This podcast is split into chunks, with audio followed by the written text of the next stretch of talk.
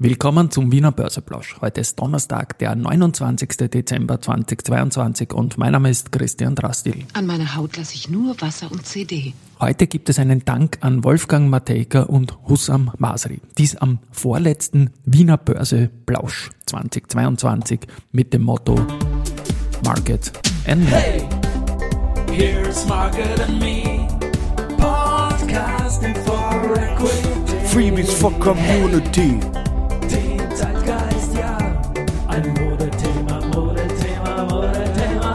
Ja, die Börse als Modethema und die Wiener Börsepläusche im Dezember sind präsentiert von Wiener Berger und Firesys.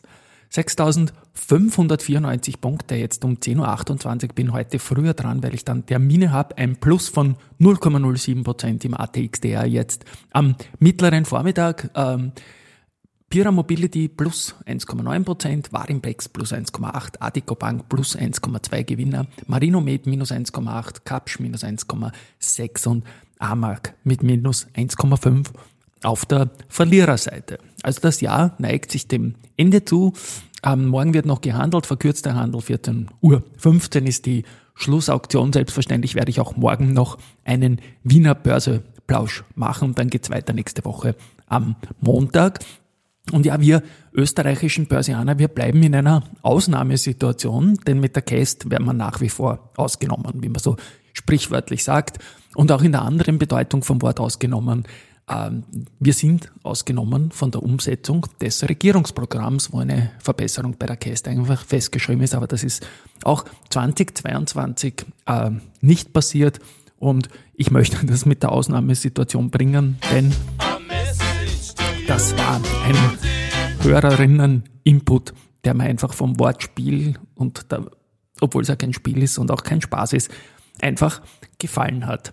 Danke möchte ich sagen an Wolfgang Mateka, der hat in seinem heutigen Blogbeitrag äh, gelobt. Und zwar hat er uns gelobt als Börse Social und das freut mich natürlich sehr, dass wir da mit unglaublicher Energie quasi die Fahnen vom Wiener Markt äh, hochhalten. Gelobt hat er auch den Kollegen Robert Gillinger vom Börse Express und da schließe ich mich an und sage Danke Wolfgang Mateka. Danke sage ich auch an Hussam Masri. Der kennt mich nicht, ich kenne ihn auch nicht, aber ich habe von ihm gelesen über LinkedIn. Äh, Der Hussam ist Head of Private Banking und Wealth Management bei der TK Bank in Deutschland. Die sind da relativ stark auch im Zertifikategeschäft und so weiter und so fort. Und der hat jetzt da die Diskussion um das Wort des Jahres mit einem schönen Wort bereichert. Denn für ihn ist das Wort des Jahres Vertrauen. Und ich glaube, das ist eine schöne Sache. Vertrauen zwischen Mitarbeitern von Arbeitgeber zu Mitarbeitern, zu Kunden und überhaupt. Also Vertrauen ist in dieser schwierigen Welt äh, der immer strangeren Gemengelagen, äh, glaube ich, ein wesentliches Asset geworden. Und da, sage ich mal, gute Sache, dass der Husram das so genannt hat.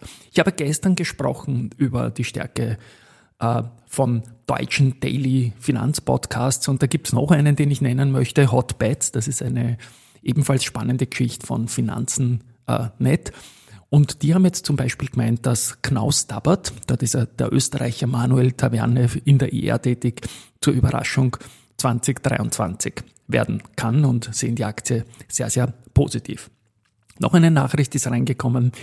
Äh, Es gibt gleich am 3. Jänner, also am zweiten Handelstag im nächsten Jahr, einen Ex-Tag und zwar bei der Clean Energy für die Kapitalerhöhung.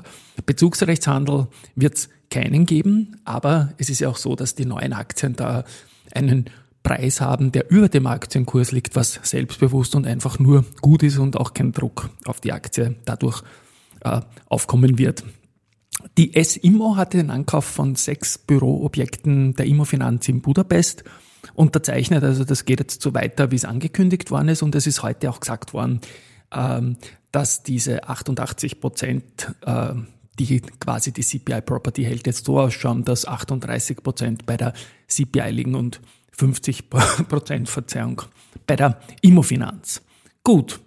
Und noch zu diesen Büroobjekten in Budapest, da gibt's den Kaufpreis, äh, der liegt bei 176,3 Millionen Euro und basiert auf dem äh, externen Sachverständigen Guthaben, äh, auf dem Immobilienwertportfolio in Höhe von 244,1 Millionen Euro. Die Differenz sind Bankverbindlichkeiten. Gut, dann gibt's noch äh, 100 höchst bewertete Unternehmen, äh, die man sich immer wieder anschaut. Marktkapitalisierung, da spielt Österreich keine Rolle. Aber die haben insgesamt 7,2 Billionen US-Dollar an Marktkapitalisierung heuer verloren. Und allein die US-Tech-Konzerne Tesla, Apple, Meta, Microsoft, Alphabet und Amazon haben 4,6 Billionen verloren. Gut, das wertvollste europäische Unternehmen sollte man auch noch nennen. Das ist aus Frankreich und heißt LVMH, ist dieser Luxuskonzern.